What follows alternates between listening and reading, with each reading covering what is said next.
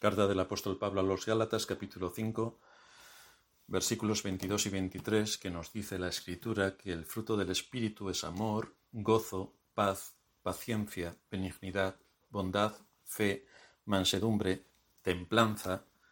Contra tales cosas no hay ley dentro del fruto múltiple que produce el Espíritu Santo, porque fijaos, repetimos nuevamente que este fruto está en singular, no dice más los frutos del Espíritu son, no, dice que el fruto del Espíritu es, y entonces los menciona. Entonces menciona el fruto múltiple del Espíritu.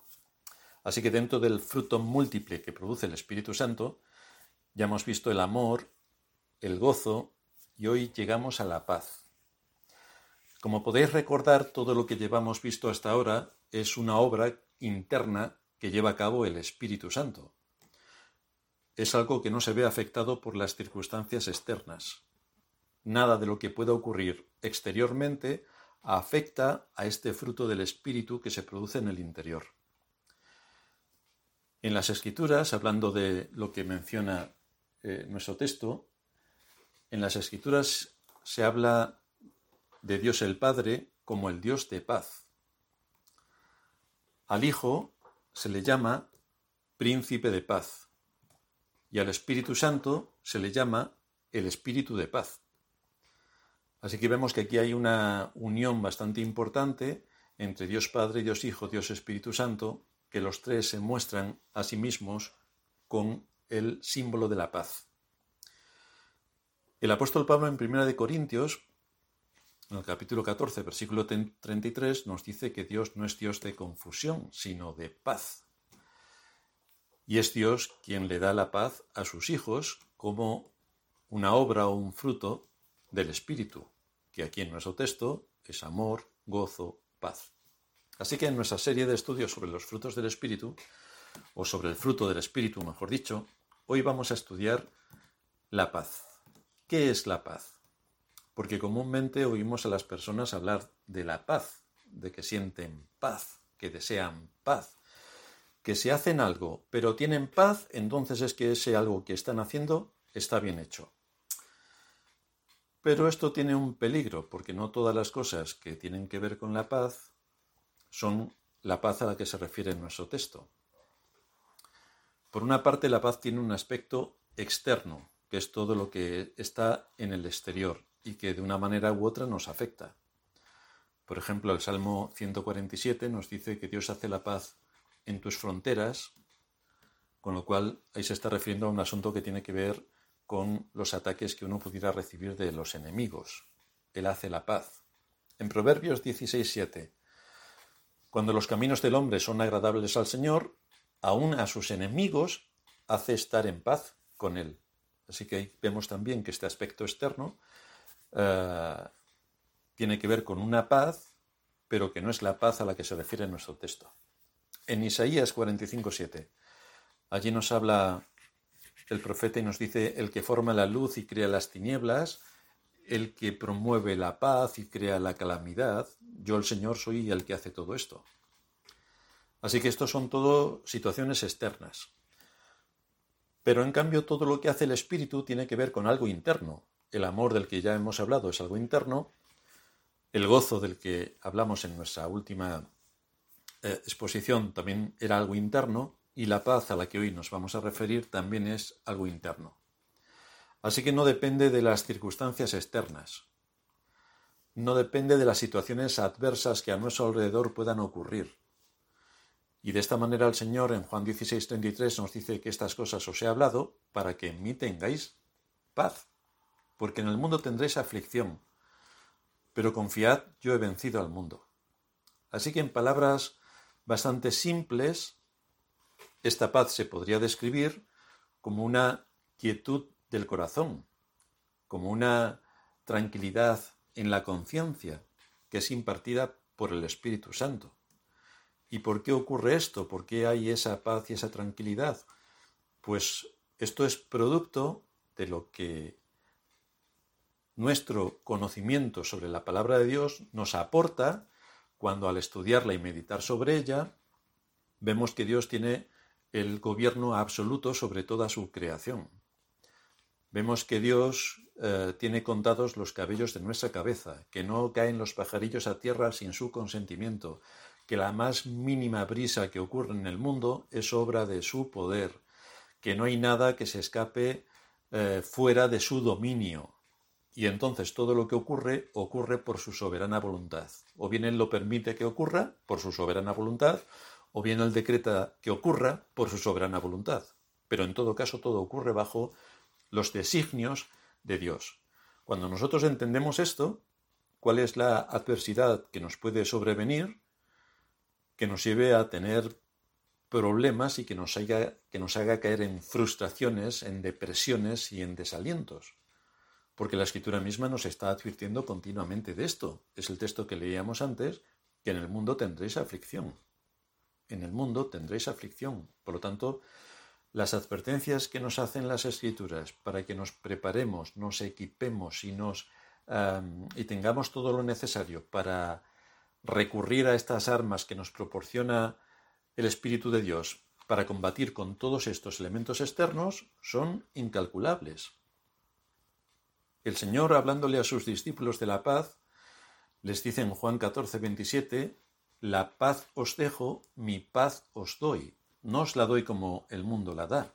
No se turbe vuestro corazón, ni tenga miedo. Así que el Señor está hablando precisamente de esto, de que cuando uno ha comprendido cuál es el dominio absoluto de Dios, cuál es el propósito por el que lleva a cabo todas las cosas, que absolutamente todo, aun las obras de los impíos que hacen y que parece que están fuera de todo control, todo esto también lo controla Dios, el Señor nos advierte, por tanto, que no se turbe nuestro corazón, ni que tengamos miedo por todo lo que puede ocurrir a nuestro alrededor.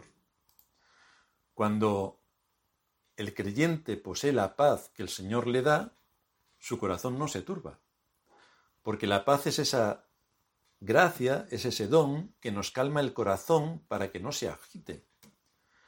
No deja que el temor nos domine y nos controle, no deja que venga pavor repentino, porque cuando uno sabe lo que es Dios, quién es Dios y qué es lo que Dios hace en medio de toda su creación, y especialmente el cuidado eh, particular que tiene con sus hijos, no podemos permitir que el temor nos domine y nos controle. Así que estudiaremos la paz que el Señor da viendo algunos aspectos sobre ella. El primero, esta paz es un privilegio de los hijos de Dios. Esta paz no es una paz de la que todo ser humano disfruta, ¿no?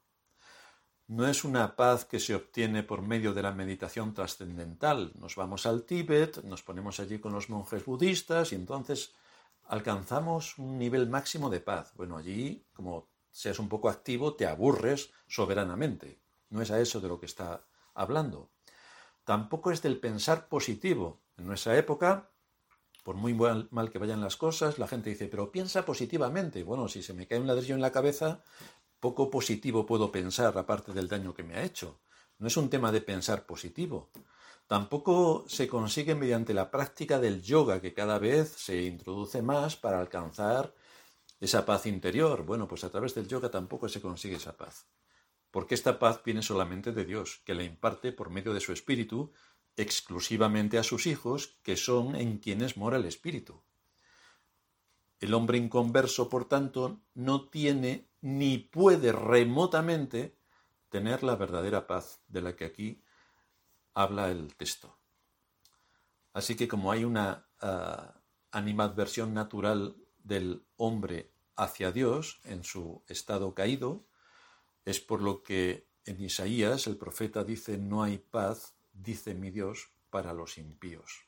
Ellos podrán argumentar que están muy bien, que están tranquilos y todo lo demás, pero en el fondo no hay paz.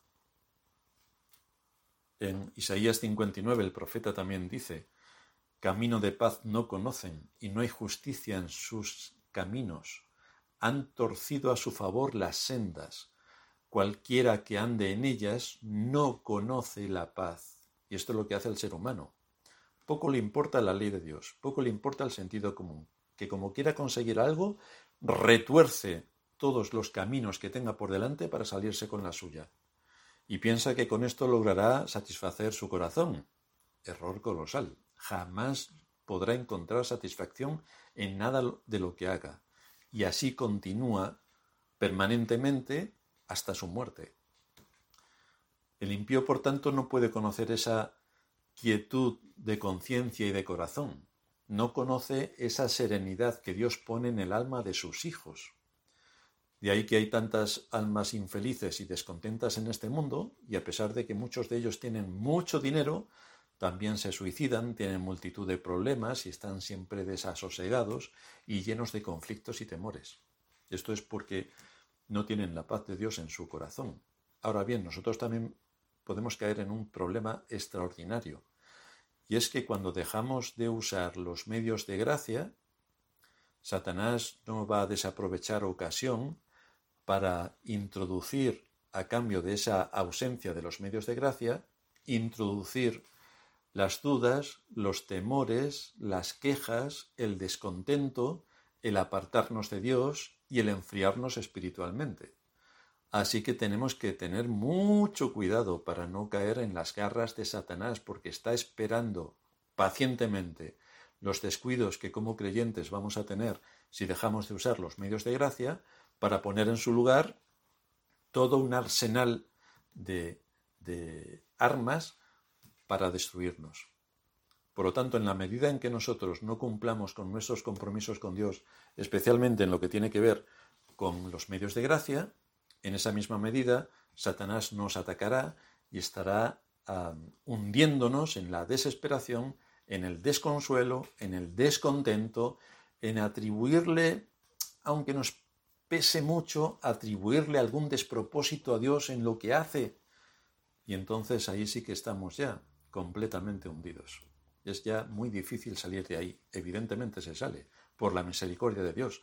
Pero todo el tiempo que vamos a pasar hundidos en esa situación nos va a quitar el amor, el gozo y la paz, que es lo que llevamos hasta ahora.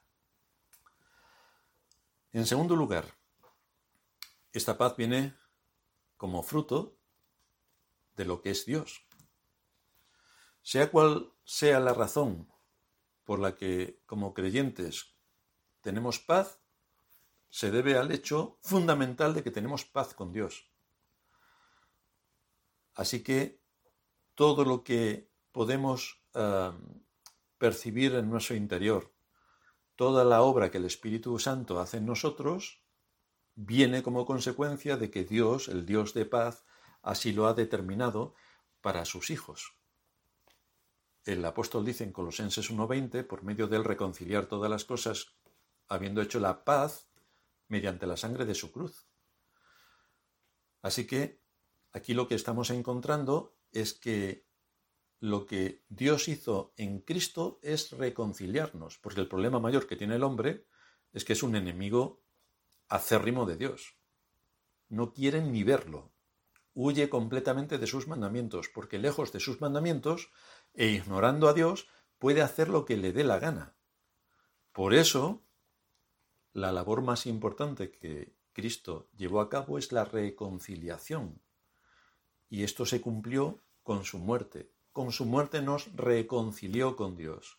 Nosotros que éramos sus enemigos, por la buena voluntad de Dios, nos hizo sus hijos, nos introdujo en su familia, y nos dio en heredad el reino de los cielos, de manera que en Cristo obtenemos la vida eterna, nosotros que éramos sus enemigos. De esta manera Cristo hizo la paz, hizo la paz mediante la sangre de su cruz.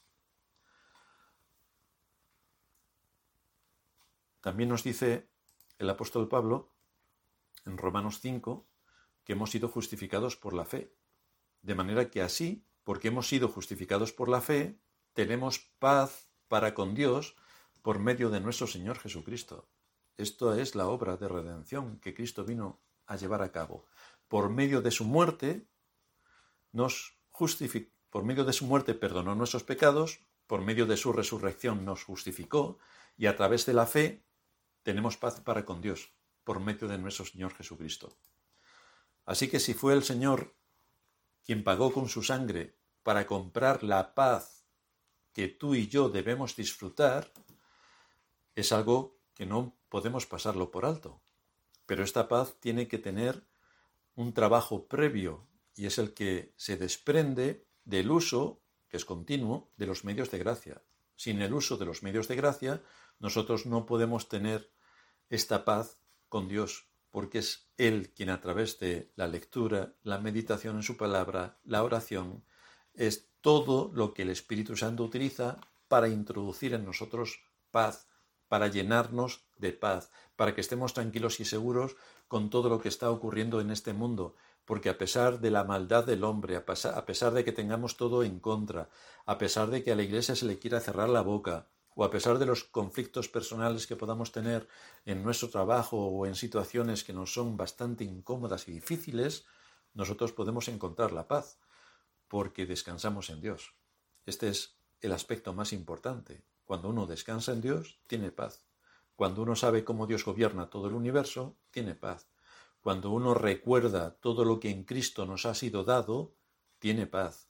Cuando traemos a nuestra memoria que lo más importante, el, hecho de que la segunda persona de la Trinidad viniese a este mundo a morir por su pueblo y que esto nos lleva a la vida eterna, nos, nos induce a que alejemos un poco la vista de las cosas que ocurren en este mundo y de pensar en nosotros mismos, en el yo, yo, yo, pobre de mí, mira en qué situaciones me encuentro, sino que veamos un poco más allá, que veamos nuestro destino final, que veamos que esto es momentáneo, y que estamos esperando, según sus promesas, cielos nuevos y tierra nueva.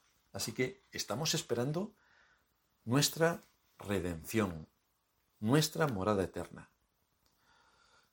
En tercer lugar, esta paz se alimenta de nuestra confianza en Dios.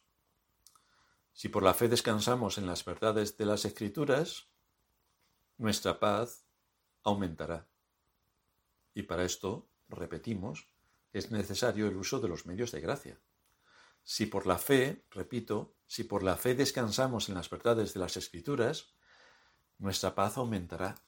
En la medida en que nosotros confiemos en la fidelidad de nuestro Dios y en sus promesas, más paz experimentaremos, porque descansamos en Él. Nada malo nos va a hacer. Y tenemos que recordar que este no es un asunto de las situaciones externas a las que estemos abocados, a que nos bajen el sueldo, a que nos quedemos sin sueldo, a que tengamos problemas para pagar la hipoteca, a que tengamos problemas de salud, a que tengamos situaciones en las que podemos padecer hambre. Es que esta paz no depende de los factores internos, depende de una convicción interna. Y es que confío en Dios y confío en que a través de su providencia hará todo lo que tiene que hacer para la gloria de su nombre y el bien de su pueblo. Y esto me debe guiar y me debe alentar para tener paz. Así el profeta Isaías dice en el capítulo 26, al de firme propósito guardarás en perfecta paz, porque en ti confía, porque en ti confía. ¿Por qué Dios lo guardará en paz? Porque en ti confía. De manera que la, que la confianza es fundamental. Y esta es la experiencia de todos aquellos que pueden experimentar la paz. Nuestra fe alimenta nuestra paz. Nuestra fe alimenta nuestra paz. Si no hay confianza en la sabiduría y en la providencia de Dios, no hay paz. Si no hay confianza en la sabiduría y en la providencia de Dios, no hay paz. Por eso Pablo dice en Romanos 15, 13, y el Dios de esperanza os llene de todo gozo y paz en el creer, para que abundéis en esperanza por el poder del Espíritu Santo. Os llene de todo gozo y paz. Y en el Salmo 4, versículo 8, en paz me acostaré y asimismo dormiré, porque solo tú, oh Señor, me haces estar confiado. Me haces estar confiado porque porque me acuesto en paz, descanso en ti, espero en ti, confío en ti. Con lo cual, las preocupaciones que podrían alterar esto no debemos darle cabidas. Esto no quiere decir que no tengamos que estar con, con una preocupación en otra línea y en otro sentido para ocuparnos de nuestros asuntos terrenales y de las responsabilidades que tenemos en este mundo.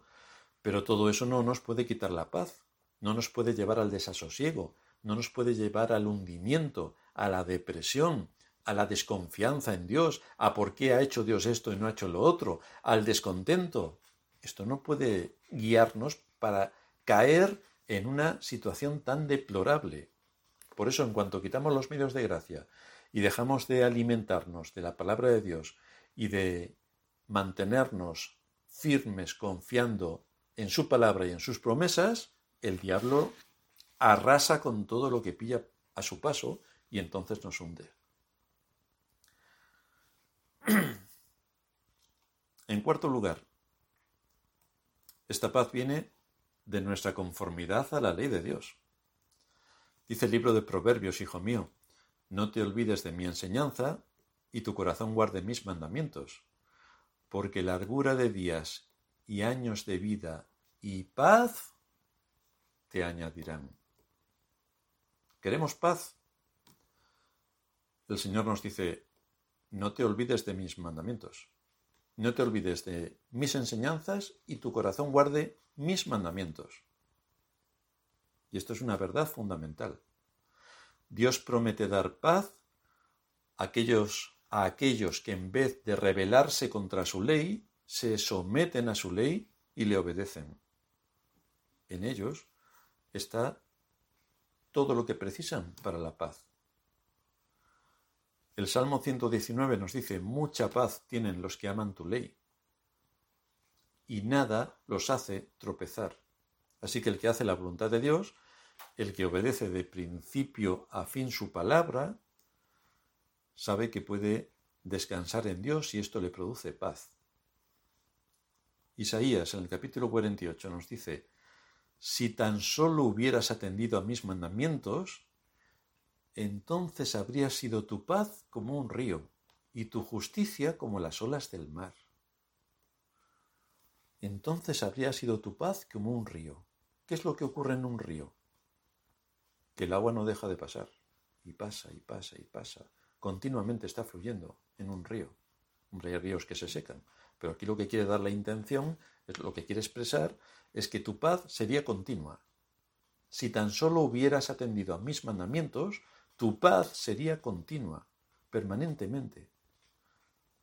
Por lo tanto, se nos exhorta nuevamente a que podamos centrar nuestros pensamientos en lo que implica la palabra de Dios, descansar en lo que Dios es y en lo que Dios ha prometido, que no nos dejará ni nos abandonará. Esto producirá paz. El apóstol Pablo, cuando le escribe a los filipenses lo que también habéis aprendido y recibido y oído y visto en mí, esto haced, y el Dios de paz estará con vosotros. Fijaos que Pablo no dice y tendréis paz, no, dice que el Dios de paz estará con nosotros. Pero ¿en qué contexto? Pablo se está poniendo como ejemplo. Lo que habéis aprendido y recibido y oído y visto en mí, esto haced. ¿Y qué es lo que hacía Pablo?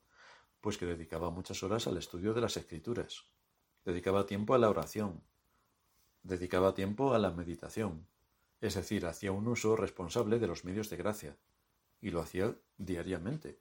Por eso estaba fuerte para la batalla, por eso descansaba en Dios, por eso tenía paz, por eso aunque la mayor parte de su vida de convertido la pasó en la cárcel, él podía decir, yo estoy preso, pero la palabra del Señor no está presa. Y él cuando estuvo en la cárcel también con Silas, se nos dice en la escritura que estaban cantando salmos por la noche cuando estaban en los calabozos. Por lo tanto vemos cuál es el fruto del Espíritu, y es la paz. Estamos sometidos a una situación injusta. Nos vamos a quejar, vamos a patalear, vamos a decir, ¿cómo es posible que Dios haga esto con nosotros a pesar de que estamos predicando el Evangelio, estamos aquí perdidos en el fin del mundo romano y a pesar de todo esto estamos aquí encarcelados.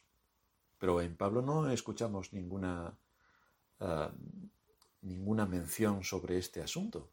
Simplemente se dedica a cantar a Dios cuando está metido en, un, en, una, una, fosa profunda, en un, en un, al fondo de la, de la cárcel, y allí están cantando al Señor. Por lo tanto, esto es la evidencia de que la paz de Dios estaba en sus corazones, porque descansaban en la providencia de Dios y no permitían que Satanás sacase, eh, sacase ningún fruto de todo lo que ellos estaban allí haciendo. ¿A qué aplicaciones nos lleva esto? La primera, que la confianza en Dios y la paz son inseparables. Si no tienes paz en tu corazón, lo más seguro es que no estás confiando en Dios.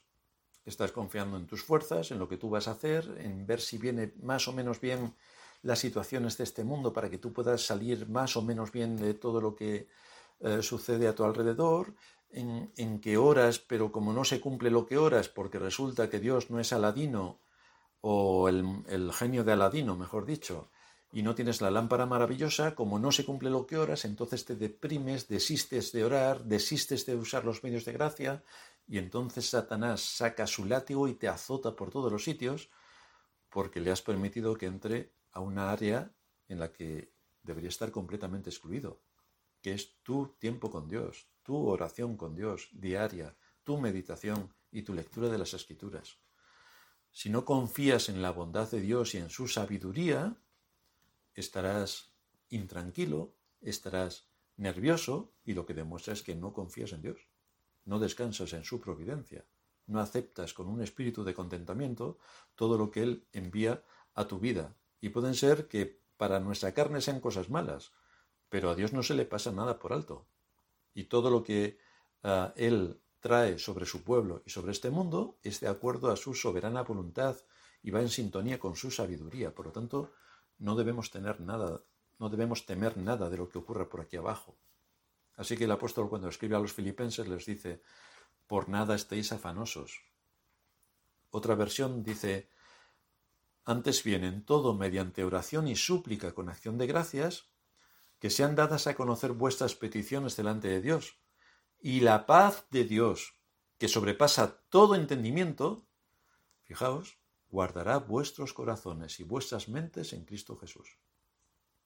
Así que aquí tenemos una clave importante para saber cómo traer paz al corazón, cómo estar tranquilos en medio de la aflicción, de las pruebas, de las dificultades de la vida, de nuestro, en algunos casos, desinterés o desgana por la palabra. Es que Satanás lo va a usar todo ese tiempo para azotarnos. En cuanto bajemos la guardia, Satanás nos va a azotar por nada estéis afanosos, que nada os, afane, que nada os inquiete, que nada os perturbe para sacaros de lo que sabéis que tenéis en Dios. Antes bien, estoy repitiendo el texto en la otra versión, antes bien en todo, mediante oración y súplica con acción de gracias, sean dadas a conocer vuestras peticiones delante de Dios. Y entonces, cuando esto ocurra, la paz de Dios, que sobrepasa todo entendimiento, guardará vuestros corazones y vuestras mentes en Cristo Jesús. Así que si no tienes paz por las circunstancias difíciles por las que puedas estar pasando, observa que no sea por tu falta de obediencia a la palabra de Dios. Porque tú puedes decir, bueno, si yo tuviera tal cosa, entonces tendría paz. Si el Señor me permitiera tal cosa, entonces tendría paz. Si las cosas que me rodean fueran distintas, entonces tendría paz. Pues te equivocas por completo, porque todo lo que uno puede mencionar en ese contexto que estoy citando son cosas externas, pero es que esta paz es interna. No tendrás paz hasta que no hagas la voluntad de Dios en todos los ámbitos de tu vida y hasta que no te sometas con un espíritu humilde a sus mandamientos. Dios no le va a dar paz, Dios no le va a dar paz a un corazón que rechaza un texto como el que leíamos antes. Por nada estéis afanosos, antes bien sean conocidas vuestras peticiones delante de Dios. Si tú no haces esto, si estás afanoso y desde luego no oras delante de Dios, porque como no te hace caso, es que fíjate lo ridículo de lo que a veces decimos. Como Dios no me hace caso, ¿para qué voy a orar? Pues tenemos que orar porque es un mandato. Orad sin cesar. El Señor nos da ejemplos. Se levantaba muy temprano, siendo de noche, para orar. Los personajes que aparecen en las escrituras están orando. Una de las actividades mayores que podemos hacer es la oración. Continuamente tenemos que tener un espíritu de oración, porque esto nos acerca a Dios y nos hace tener nuestra mente en sintonía con la suya. Y esto debe ser como consecuencia previa de haber leído y meditado en su palabra, porque así oramos con conocimiento y oramos de acuerdo a la voluntad de Dios, no de acuerdo a nuestros deseos, sino de acuerdo a la voluntad de Dios. La segunda de las aplicaciones recuerda que el pecado es un ladrón, tal cual. Cuando el diablo nos tienta a pecar, ya sabemos que lo único que nos presenta es todo lo bueno que potencialmente nos puede dar el pecado. Pero nos esconde el hecho de que el pecado nos robará muchas cosas, entre las cuales está la paz. De hecho, lo que más nos roba es el gozo y la paz. Esos dos son fijos en los ataques de Satanás. Nos quita el gozo y nos quita la paz. Evidentemente no nos quita la salvación, porque nadie nos puede quitar la salvación. Está asegurada y fija en Cristo, quien murió por nosotros. Por lo tanto, lo que Cristo hizo ya no se puede deshacer. Pero sí que nos roba la paz. Y entonces, cuando eso ocurre, vivimos en continua intranquilidad. Llegamos hasta tener una depresión extraordinaria. Si no obedecemos la ley de Dios, y entonces nos vemos inmersos en algunos pecados que queremos decir que en nuestro caso no se aplican para convencernos, pero evidentemente si se aplican, pues todo eso nos roba la paz, nos hace estar intranquilos, incómodos. Es que hay algo dentro de nosotros que no nos deja estar uh, de forma natural. No olvidemos, por tanto, las palabras de Isaías. Si tan solo hubieras atendido a mis mandamientos, entonces tu paz habría sido como un río. Si tan solo hubieras atendido a mis mandamientos. Dios está comprometido a no permitirnos experimentar paz interna mientras no le obedezcamos. ¿Queremos conocer la verdadera paz? Pues ahí tenemos que obedecer la ley de Dios. Tenemos que observar sus mandamientos y tenemos que andar de acuerdo a su voluntad, porque en caso contrario no vamos a tener paz. Así que el resumen al que podemos llegar para ver cuál es el impacto de la paz es que no podemos obtener un corazón en paz con Dios, ni recibir este, este fruto del Espíritu en el cual se detalla el amor, gozo, paz, no podemos recibirlo si no estamos alimentándolo a través de los medios de gracia. Ora, medita, lee las escrituras cada día.